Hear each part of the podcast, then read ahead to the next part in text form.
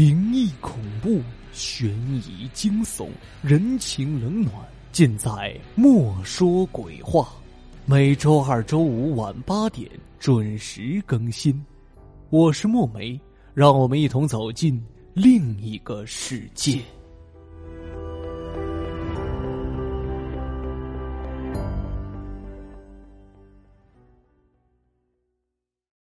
这个故事的名字叫《部队撞鬼计时》。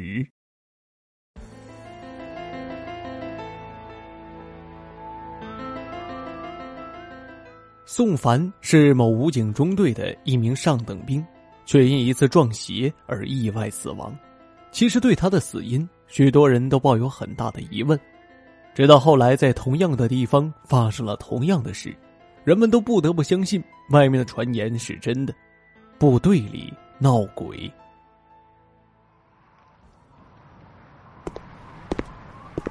那是一个漆黑冰冷的深夜，寒风凛冽，吹在人脸上像刀刮一般的生痛。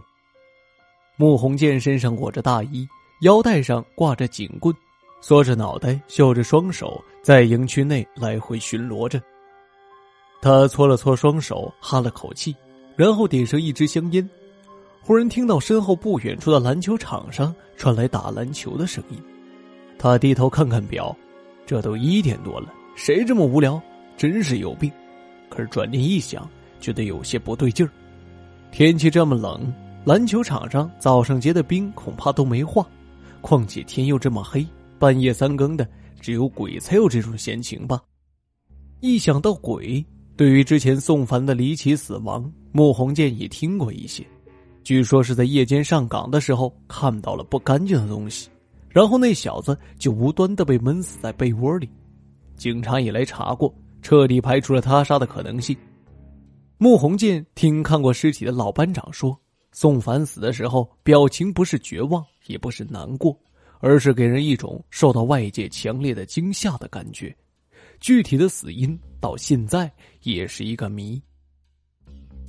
寒夜出奇的冷。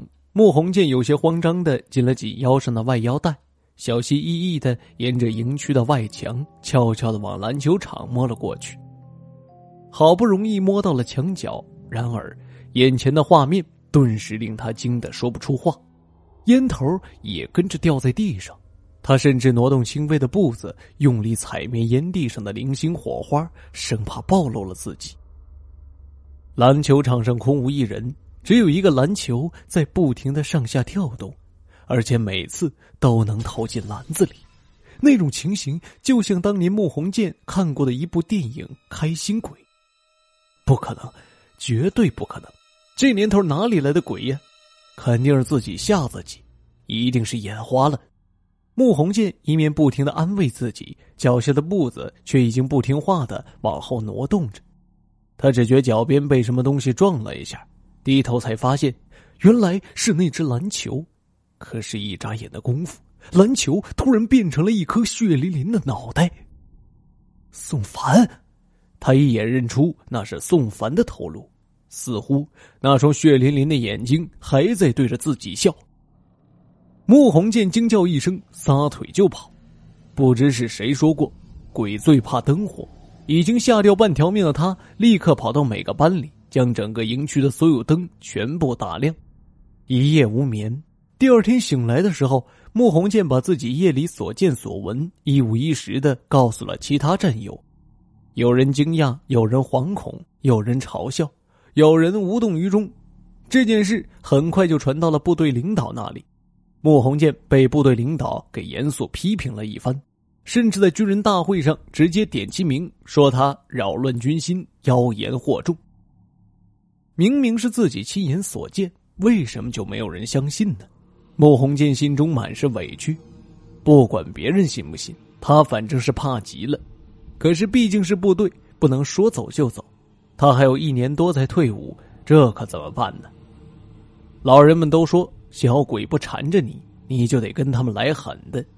于是他趁周末上街购物的时候，特地的买了把西瓜刀放在身上，只要小鬼敢靠近。管你是大鬼小鬼，老子一刀劈死你！夕阳西下，不消一刻，天就要黑了。穆鸿渐今天在训练战术时突然闹肚子，好不容易把肚子里的污秽物排了个干净，挑裤子正准备走出厕所，忽然看见厕所外面闪过两道红影，一大一小，一高一矮。起先他也没怎么在意，以为是部队哪个领导的家眷。谁知道他刚从厕所里走出来，点上了一根香烟的功夫，那两道红影再次出现在他的眼前。一个身穿红衣的女人，年纪大概在二十七八上下，右手边还牵着一个同样浑身红衣的小女孩，十岁左右。就在这时，吱呀一声，女厕所的门无风自开。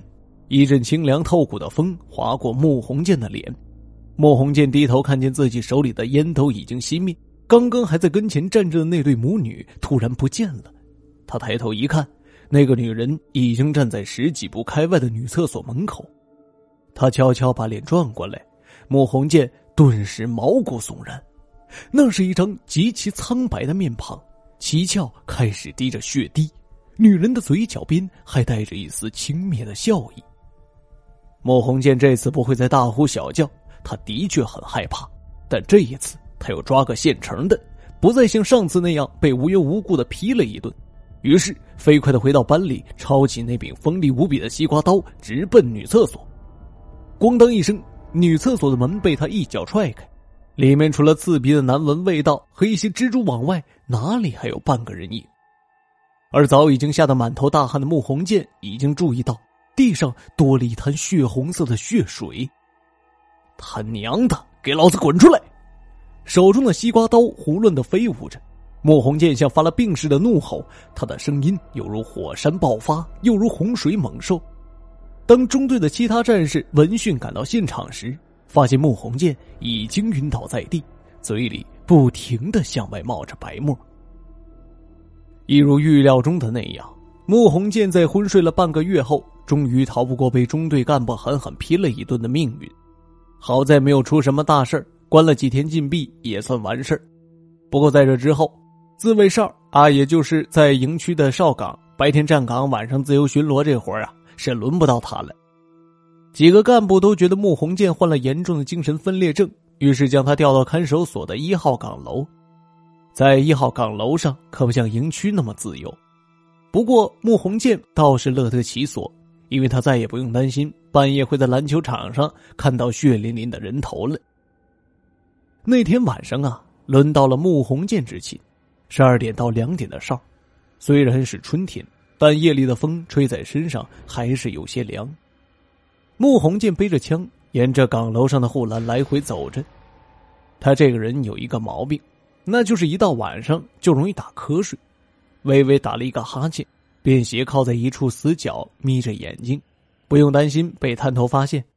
既然不能睡觉，老子打个盹儿总可以吧？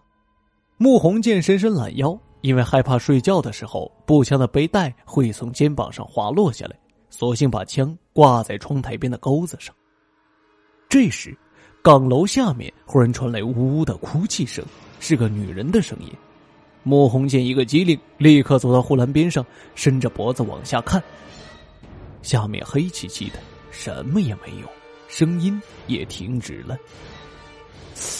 难道是我听错了？正当穆弘建前脚刚离开护栏之际，岗楼下女人的哭声再次响起，哭得很凄惨，就像是一个死了丈夫的寡妇。穆弘建顿时心中一凛，不由想起了之前那几次见到的诡异事件，二话没说，取下步枪，装子弹上膛，咔嚓。动作娴熟流利，直奔护栏边上，对准岗楼下面开了一枪。啪！深夜的枪声惊动了看守所里的狱警和犯人。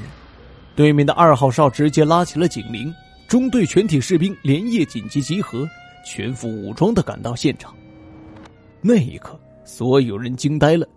他们看到穆弘建的半个身体对折挂在了护栏边上，枪的背带倒挂在脖子上。而他的脖子处明显有被人勒过的痕迹。穆弘建死了，他的离奇死亡堪比宋凡。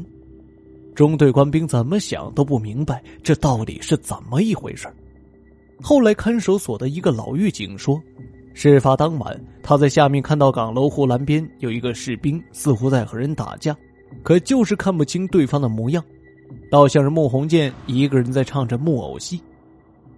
穆弘建死后，队友在收拾他遗物的时候，在他的枕头下发现了一张照片，上面是一个披头散发的红衣女人悬于岗楼护栏下面，双手死死的抱着穆红建的头，使劲的往岗楼下面拉；一个红衣小女孩则用背带从后面死死的勒着穆红建的脖子。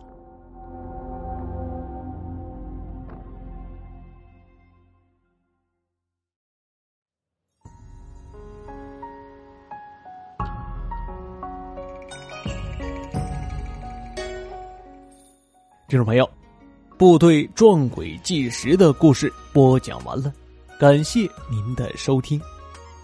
如果您喜欢这一栏目，欢迎您在各平台的订阅关注，有更多好听的故事等待你的发现。我们下期节目再会。鸳鸯镜中上清宫南目金色，千针轮手，我窥坦荡太笔头。